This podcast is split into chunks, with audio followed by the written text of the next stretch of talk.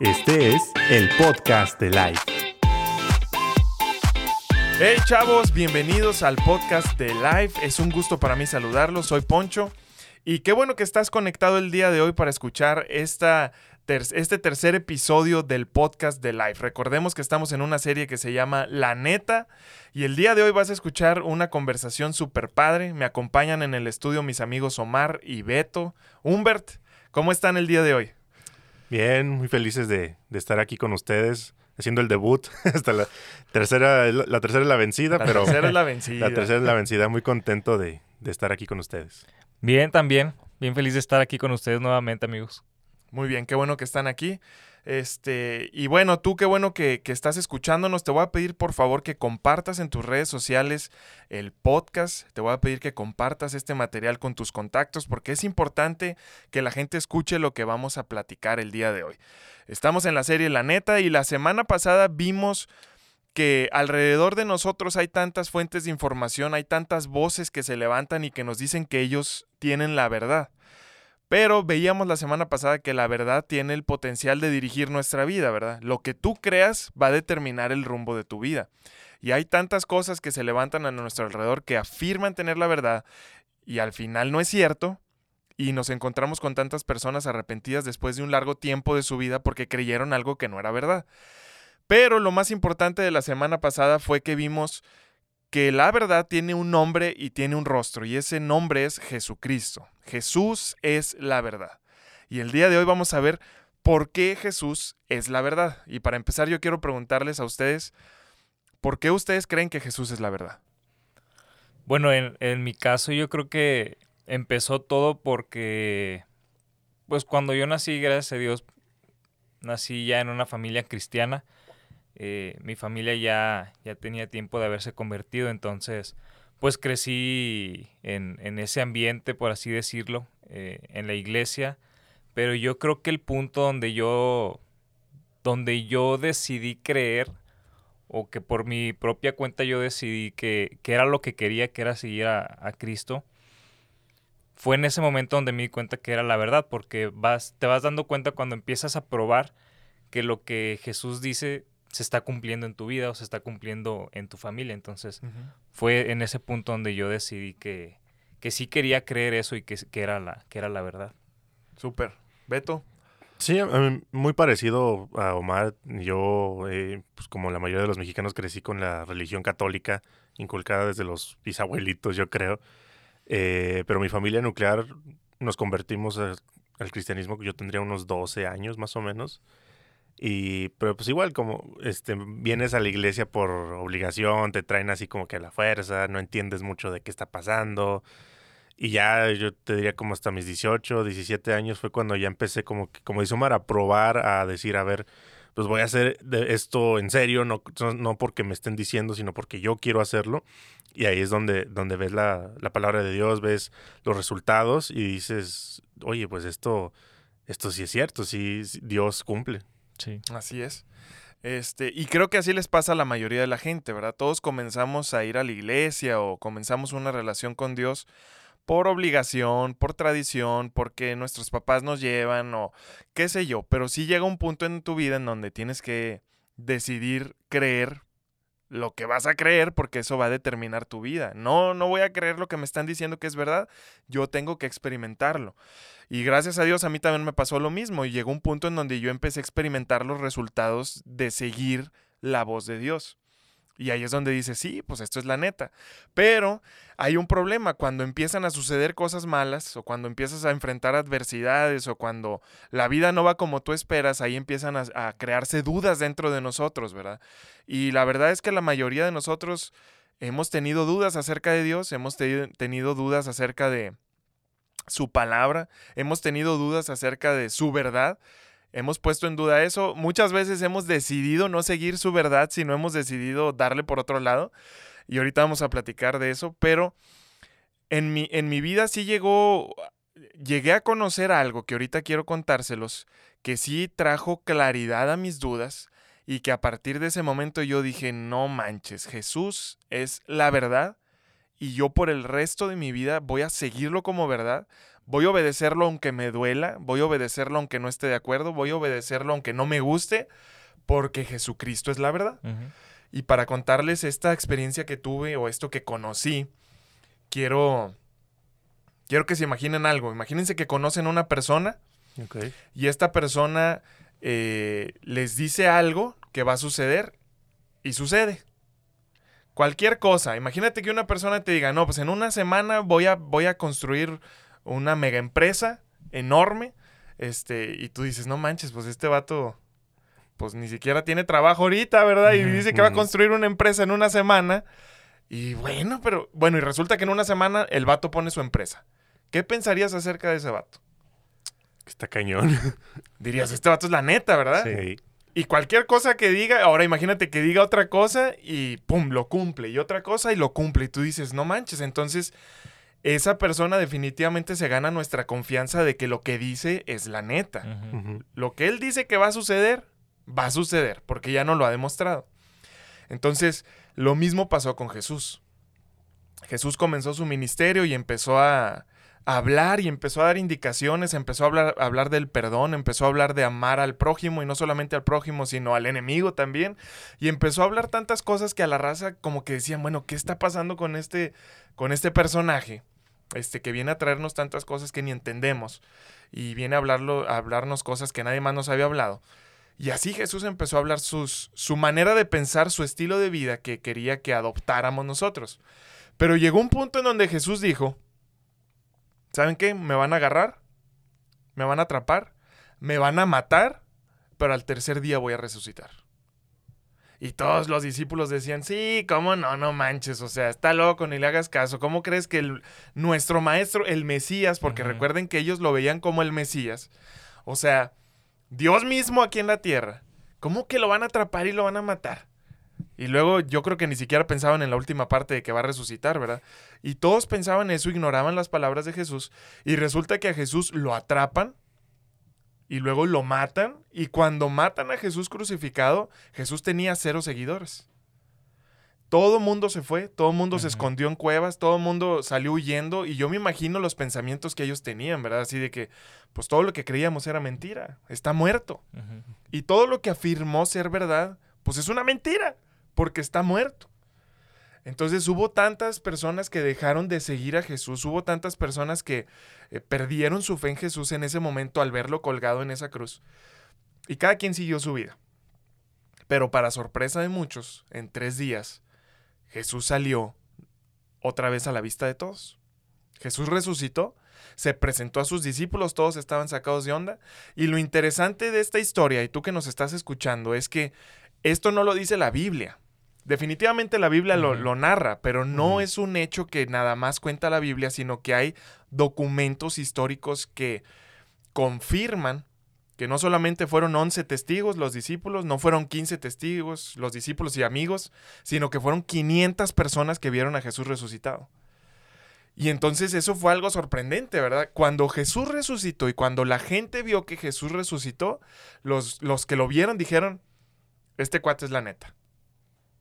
Es la neta.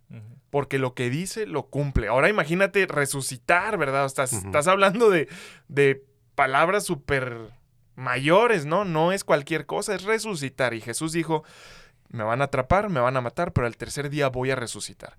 Cuando Jesús resucitó, todas las indicaciones, todas las cosas que habló antes, tomaron una... o, se les da como un valor de que es la verdad tienen peso de que es la verdad por quien lo dijo. Entonces hay muchos testigos. Hay un cuate que se llama Josefo, que Josefo no era para nada seguidor de, de Jesús, era un historiador judío. Y Josefo escribe acerca de la resurrección. O sea, él estaba en contra de Jesús, pero aún así escribe acerca de la resurrección y le da validez a lo que viene en la Biblia.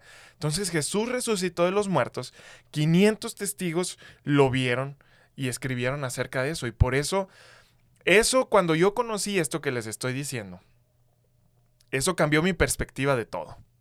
Cuando yo supe que Jesús había resucitado, cuando yo supe que realmente no era un cuento de en la Biblia, sino que es un dato histórico, yo dije, Jesús es la verdad. Y todo lo que dice es la verdad. Aunque me cale, aunque me duela, porque si Él fue capaz de decir que iba a resucitar y resucitó, todo lo demás que dijo tiene valor como verdad. Entonces es algo sorprendente y quiero leerles un versículo. Dice Hechos 2, 32 al 36.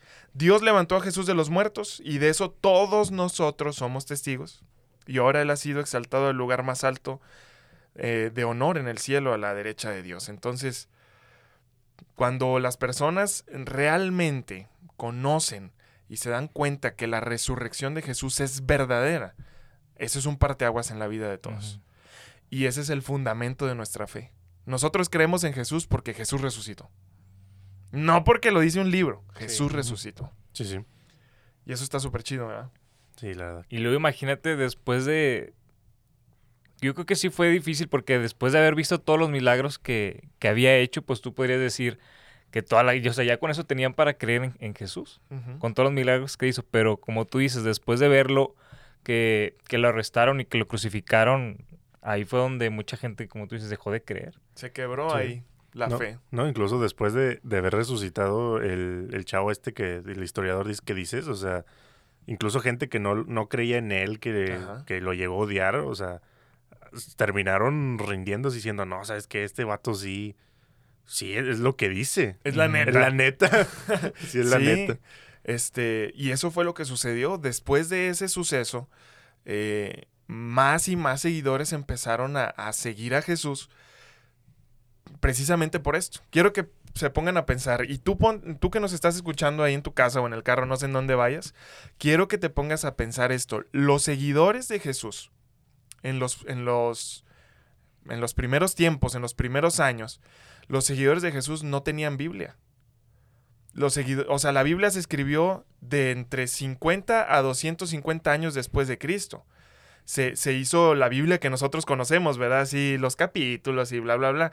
Entonces, los primeros seguidores de Jesús, que fueron los seguidores más radicales, había seguidores de Jesús que afirmaban su fe en Cristo y los metían al Coliseo romano y se los comían leones vivos. Digo, leones, se los, o sea, se los comían vivos, ¿verdad? Este, a las personas vivas, pues. Y ellos afirmaban su fe y no le tenían miedo a la muerte. Sufrieron muertes horrorosas por, por, por este, afirmar su fe en Jesús. Y ellos ni siquiera tenían Biblia. Pero ellos conocían algo que muchas veces nosotros ignoramos. Ellos sabían de la resurrección de Jesús. Y ellos a lo mejor no eran testigos presenciales, pero sí habían escuchado. Ya sabes que conozco un vato que se llama Mateo. Y él dijo ver a Jesús resucitado. Y eso me sorprendió. Y no, conozco otro que dice lo mismo y conozco otro que dice lo mismo. Entonces, ellos tenían algo muy poderoso que sus- sustentaba su fe, que es la resurrección de Jesús, a pesar de que no tenían Biblia. Entonces, muchas, muchas veces cuando alguien le pregunta a, a un cristiano, oye, ¿y tú por qué crees en Dios? No, porque la Biblia lo dice. No es porque la Biblia lo dice, es porque Jesús resucitó. Tenemos un fundamento tan grande, tan pesado y tan fuerte. Jesús resucitó y por eso Él es la verdad. Es Eh. como los testimonios de que, no sé, vas con un amigo y le dices, oye, este, Dios me dio un trabajo, eh, sanó a mi abuelita o lo que tú quieras. Y dices, oye, es- este, ya como que ahí te empiezas a tú a cuestionar dices, si le, es como, sí, lo, como lo que tú dijiste, de que el Mateo le contó a este vato y dice, es su testimonio y lo está firmando de voz viva. Y a partir de ahí se va como que creciendo. Dices, esto está pasando de verdad. Y si lo está diciendo este chavo, este vato, este amigo, entonces sí es verdad. Y ya no solo se basa en lo que dice la Biblia. Exactamente. Y hay personas, o sea, no cristianas y, y, este, que son ateas, que dicen ahorita negar la existencia de Jesús es prácti- prácticamente pues imposible porque hay evidencia de que, de que existió Jesús. Entonces, o sea, el- ya la persona que no crea que en Jesús, pues es prácticamente nada más porque no quiere. Pero, o sea, hay Sí. personas ateas, científicos, que por pruebas dicen, o sea, ya ahorita el, el- el no creer en Jesús, pues es prácticamente... Necedad. Ajá. Ah, es que, eh, Porque hay evidencia de Sí, que... sí, incluso yo conozco gente que dice, o sea, yo, yo confirmo, yo, yo a lo mejor sé que existe, o sea, va, va a sonar raro, dicen, yo sé que existe, pero no creo en él. O sea, como que saben que está ahí, saben que es real, pero dicen, no, para mí no es. Como que rechazo por alguna situación que tuvieron en la vida, pero hasta ellos mismos lo, lo admiten. Exactamente. Y, y es, es lo que veíamos la semana pasada. ¿Por qué entonces la gente no cree que Jesús es la verdad? Porque no les conviene. Puede ser que tuvieran una mala experiencia, ¿verdad? La Sí. muerte de algún familiar o qué sé yo.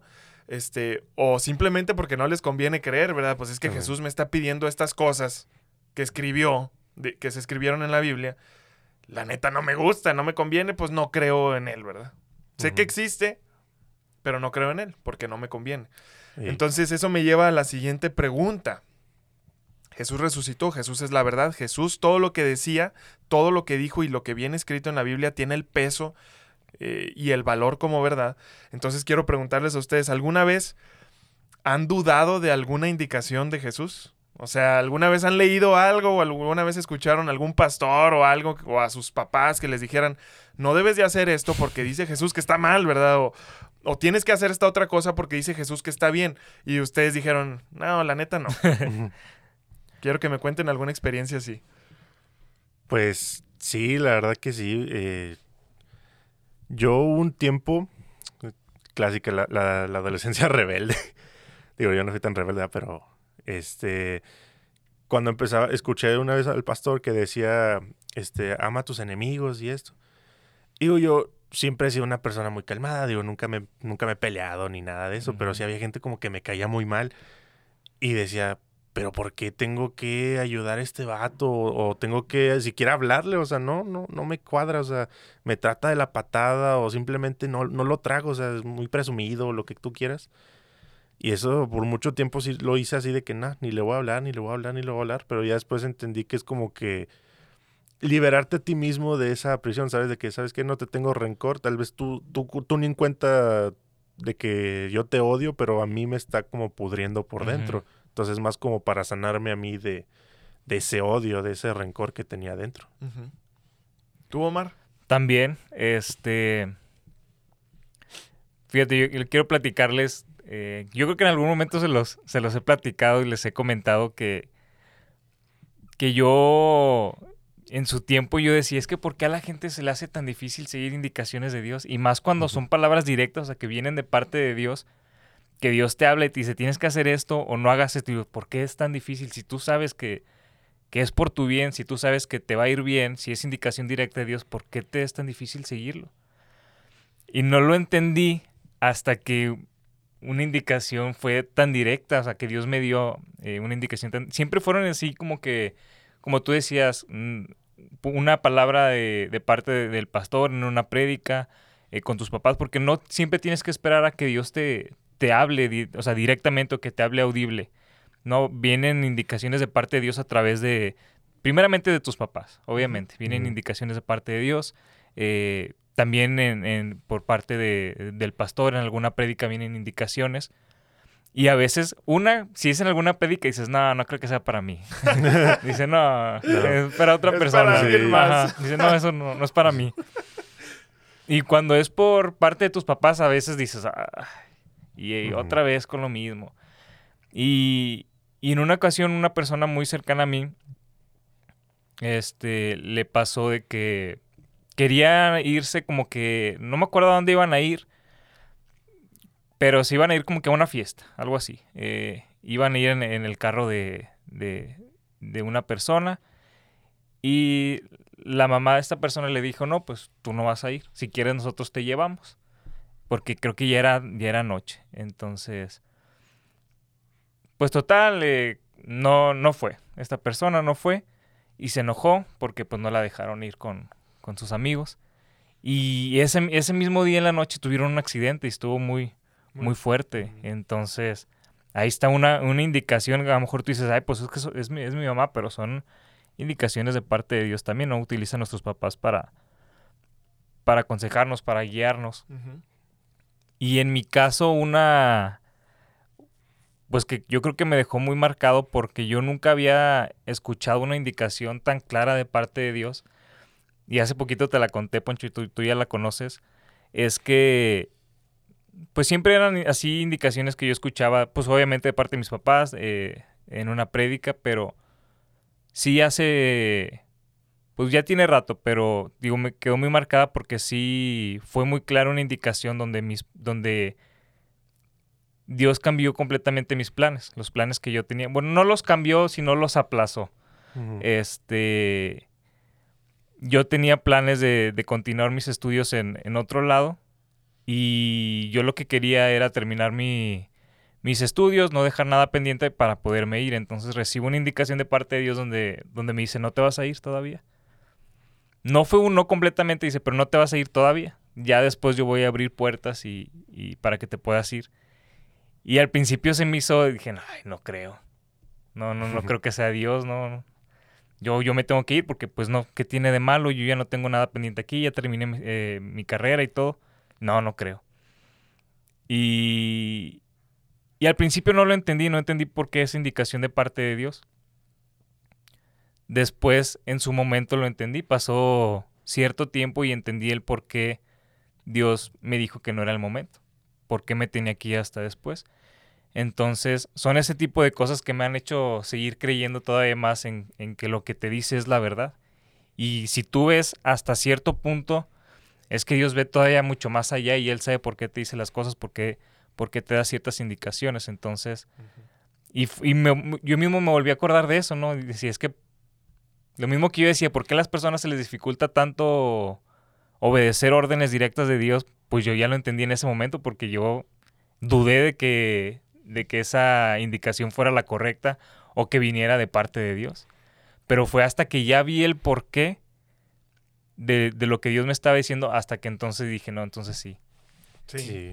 Y, Sí, y fíjate, yo creo que es lo, es lo más complicado cuando no, cuando te dicen no es como que te duele, pero cuando te dice todavía no, o sea, como que el ahorita no, es como que te duele más. Sí. por- Porque dices, entonces, ¿cuándo? O sea, si no es ahorita, porque a mí me pasó, este, bueno, ustedes ya saben, los que me escuchan a lo mejor ya lo saben, que me fui a España al hacer el máster en deportes y así. Y me tocó literal el pico de la pandemia, o sea, la mera, mera, allá todo en España se puso re feo.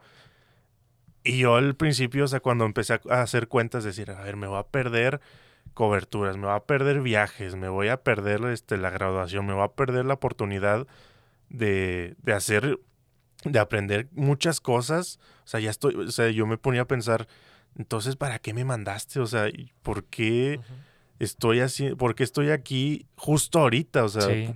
no, no entendía y, y en ese tiempo eh, que, que, pues empezamos a hacer las cosas en línea, que empezaron a, a- empezamos a hacer live en línea, que empezamos a mandar los versículos diarios y todo eso, como que me mantenían ahí y pero yo sí estaba, no estaba enojado, pero estaba como, entonces, ¿para qué?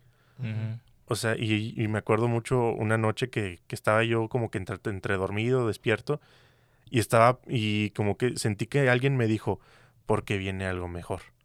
O sea, sentí eso muy, muy presente en mi cabeza, y dije, bueno, no lo entiendo ahorita, no sé qué podría, o sea, y sigo sin entenderlo, o sea, qué podría ser, me venir mejor, o sea, porque o sea, estaba estudiando con el Real Madrid y decía, es que no puede ser, o sea, de verdad no puede ser. Pero ya como que me empecé a calmar, empecé a decir, bueno, no lo estoy viendo ahorita, no lo entiendo, de verdad no sé, pero lo creo. Lo Ujú. creo de que algo va a venir mejor, no sé cuándo, pero estaré, trataré de, de estar listo para ello. Sí. Sí. Y es que es como decías tú, Omar, o sea, Dios tiene una perspectiva completamente diferente a la nuestra. Nosotros vemos muy limitadamente y como Dios ve todo el cuadro completo, por eso nos dice, oye, las indicaciones que te doy, las indicaciones que ya las- les he dado a todo mundo y que están escritas ahí en la Biblia, pero también las específicas que te doy a ti, es porque yo veo el cuadro completo. Sí. Y no me vas a entender y a lo mejor no te va a gustar porque tú estás enfocado en un momento, en una circunstancia, en un plan, en un proyecto, pero yo estoy enfocado en la vida entera, ¿verdad? Y en el propósito que tengo en ti. Entonces, este, por eso muchas veces no creemos, por eso muchas veces dudamos, nos venimos para abajo, porque no vemos la perspectiva de Dios. Pero a mí también me pasó igual que a ustedes. Este, tenemos experiencias así donde no entendemos y al final Dios nos dice el porqué de las cosas y eso es súper, súper satisfactorio. Ahora hay otra cosa que me gustaría contarles, ya que estamos hablando de, de cuando Dios da algunas indicaciones así en la iglesia y que el pastor te dice y que no sé qué. No sé si ustedes conocen o si sean personas así, o tú que nos estás escuchando, espero que no seas una persona así, este, pero es muy común ver que cuando alguien está predicando, cuando viene un pastor, cuando hay alguien que está compartiendo una palabra y, y te dice algo así como, y Dios te acompaña en medio de las dificultades y Dios te va a bendecir y tú eres un amado de Dios y no te va a tocar el mal y no esto y, y hay mucha bendición para tu vida. Yo conozco muchas personas que hasta se levantan y dicen, "Uh, eso es para Sí. mí, ¿verdad? Amén, yo lo tomo. Este, eso es para mí. Pero cuando la, la, la plática cambia y empiezan las indicaciones, ahí es donde dicen, eso no es para mí. Sí. Está súper chistoso eso. O sea, ¿por qué si tomas como verdad una cosa y la otra no? Ajá. ¿Por qué? Porque tomamos lo que nos conviene, que era lo que platicábamos la semana pasada. O sea, hay cosas que nos convienen y decimos, sí, eso es para mí. Eso es la verdad de Dios, ¿verdad? Me va a bendecir y está conmigo y me está cuidando. Pero cuando Dios te dice, oye, perdona a la persona que te hizo daño. Sí. No, eso no es para mí. Se me hace que eso, ahí te equivocaste, Dios, porque pues eso no, ¿verdad? Sí, yo no fui. Sí, yo no fui exactamente. Entonces, Dios habla verdad, nos guste o no nos guste, nos convenga o no nos convenga, es la verdad. Y hay que tomarla como verdad. Lo que venga, la indicación que sea. Ahí quiero hacerles otra pregunta. ¿Cuáles son las indicaciones que la gente o con las que la gente batalla más para seguir? Las indicaciones de parte de Dios. Yo creo que el- una la acaban de mencionar y es el perdón. Yo creo que esa es la con la que más batallamos y me incluyo yo, este que batallamos, o sea, dices, es que pues que me pidan perdón a mí, yo por qué voy a tener que pedir perdón. sí. y bueno, para mí yo creo que esa es una de las más más grandes con las que estamos batallando el, el tener que perdonar. Y es una indicación de Dios que, como lo decíamos ahorita y veíamos en el episodio pasado, que trae beneficio para ti. Y son indicaciones que no nada más porque... No nada más porque yo digo que lo hagas y ya. Aunque pues debe de ser así, ¿no? Si es indicación de parte de Dios lo debemos de hacer. Porque Él lo dice. Pero trae un beneficio para nosotros también. Exactamente. Sí, yo también creo que el, el servir, o sea, por ejemplo, con el, los diezmos, de que, no, ¿cómo le voy a dar dinero? Eh, Que eso que lo escucha mucho que está de moda. No, ¿cómo le voy a dar dinero a la iglesia? Se lo están clavando y que no sé qué. sí. Qué clásico. Eso y, y, y servir, ¿no? O sea, por ejemplo, me ha tocado conocer gente que es que, sí, quiero, Dios, dime qué quieres que haga, quiero servirte, que no sé qué. Le dice Dios, pues haz esto. No, pues eso no. Otra cosa. Yo, yo quiero, Sí. yo quiero hacer esto. Y Dios te dice, no, o sea, te necesito aquí. O sea, como que des- cuando tienes otra perspectiva, ¿no? Que a lo mejor dicen, yo quiero estar predicando y quiero ir a estar en los foros y que me escuche mucha gente, pero a lo mejor Dios te dice, háblale a la persona esta ahí en la calle. O ve, ven y ayúdame, no sé, a conectar los cables o X. Dices, no, eso no es lo que yo quería, y- pero no es como que lo que tú quieras, es lo que. Dios necesita de ti. Sí. Exactamente. Como, Señor, mándame a predicar tu palabra, pero allá en Europa. Sí, Aquí no. No. A París, señor, Sí. mándame a París. Ay, no. Pues hay un chorro de indicaciones y yo les quiero dar una lista este, con las que las personas, incluido yo, incluidos ustedes, batallamos más. Por ejemplo, autoridades, seguir y honrar autoridades. Sí. Que era un ejemplo que ahorita pusiste tú, Omar, ¿verdad? O sea, Dios puso a nuestros papás para, para que sean un filtro eh, y que sean un conducto de sus indicaciones también. Pero ¿cuánto nos cuesta seguirlos, verdad? De que, nah, no, se me hace que eso que está diciendo mi mamá, este, nada que ver o qué sé yo. Autoridades nos cuesta mucho, amar a nuestro prójimo, este, y amar a nuestros enemigos. Amar a nuestro prójimo, pues a, a lo mejor a tus amigos es fácil, ¿no? Sí. Sí. Este, pero a los enemigos, ájale. Como tú decías, Beto, diezmos, inmoralidad sexual, puf, en eso yo creo que es donde más batalla la gente. ¿Por qué me voy a, a guardar a tener relaciones sexuales hasta el matrimonio? Si todo el mundo lo hace. Dios es un personaje súper anticuado, ¿verdad? Que, ¿Cómo me está pidiendo eso? Ándale esa palabra como muy de moda, anticuado. Anticuado, ¿verdad? Sí. Este, y la inmoralidad sexual abarca muchísimas cosas, ¿verdad? Pornografía y masturbación y pensamientos. Y, y uno dice, es que ¿por qué tengo que detenerme en este aspecto? O sea, ¿por qué Dios me está pidiendo esto? Y, y mucha gente batalla eso. Perdonar, como tú dijiste, Omar. Dar, honrar. ¿Sabes también con qué batalla mucho la gente? Con el chisme. Cuando Dios dice, oye, no, chi- no, los chismes no. Este. los celos, las envidias, la codicia, y, uno dice, pues, uno pudiera pensar, pues es que yo sigo a Dios y yo eh, obedezco y así, yo no mato a nadie, yo, eh, pero no, la lista es muy, muy grande de las indicaciones que Jesús nos da y que tienen nuestro, pues, muchos beneficios. Y simplemente con envidiar, codiciar, chismear, tener pensamientos equivocados, todo eso ya, ya estamos mal y Jesús dice, tienes que seguirme como verdad. Porque si tú me sigues como verdad, eso va a dirigir tu vida y al final los resultados van a estar mejor que nunca, lo mejor, lo que más te conviene. Entonces me gustaría leerles un, un versículo que viene en Salmo 119. Me gusta mucho este versículo y dice, felices son los íntegros, los que siguen las enseñanzas del Señor. Felices son los que obedecen sus leyes y lo buscan con todo el corazón. No negocian con el mal y andan solo en los caminos del Señor nos has ordenado que cumplamos cuidadosamente tus mandamientos. Y luego dice, cuánto deseo que mis acciones sean un vivo reflejo de tus decretos. Y entonces no tendré vergüenza cuando compare mi vida con tus mandamientos. Y a medida que aprendo tus justas ordenanzas, te daré las gracias viviendo como debo hacerlo. Y luego dice, obedeceré tus decretos. Y al final el versículo 8 dice algo que me encanta. Por favor, no te des por vencido conmigo. El versículo 8 dice, obedeceré tus decretos, por favor no te des por vencido conmigo. Y esa es una palabra que me encanta de ese salmo porque realmente este cuate que escribió este salmo y tú y yo batallamos para seguir las indicaciones de Dios. Sí. Batallamos. Eh, por X o Y, porque no nos gusta, porque no está en nuestros planes, porque nadie lo hace, porque la cultura nos dice algo diferente, pero Jesús es la verdad. Más que nada cuando se contrapone a tus, a tus planes. Es cuando batallas bastante. Híjole, sí. Pero, pero aquí estamos viendo que, que, Señor, no te des por vencido conmigo. Quiero seguir tus mandamientos porque sé los resultados que traen a mi vida. No te des por vencido conmigo. Entonces, tenemos que confiar que Jesús es la verdad y que cualquier cosa que nos pida es lo mejor para nosotros. Aunque no nos guste en el momento, aunque no veamos la perspectiva que Dios está teniendo. Entonces, para ti que nos estás escuchando, toma a Jesús como verdad, sigue sus mandamientos como verdad y te aseguramos, te aseguramos que lo que Él dice, lo cumple. Así como dijo que iba a resucitar y resucitó al tercer día. Entonces, Jesús es la verdad. La verdad tiene nombre, tiene rostro y ese nombre es Jesús. Muy bien, el día de hoy eh, terminamos con esta serie La Neta. Gracias por acompañarnos. Esperamos que todo este contenido, esta charla que tuvimos el día de hoy, haya sido de ayuda para ti. Si ha sido de ayuda para ti, compártelo en tus redes sociales. Queremos que más gente esté escuchando este tipo de contenido para que vivan una libertad en su vida. Y Beto, te quería preguntar, la próxima semana iniciamos nueva serie, ¿verdad?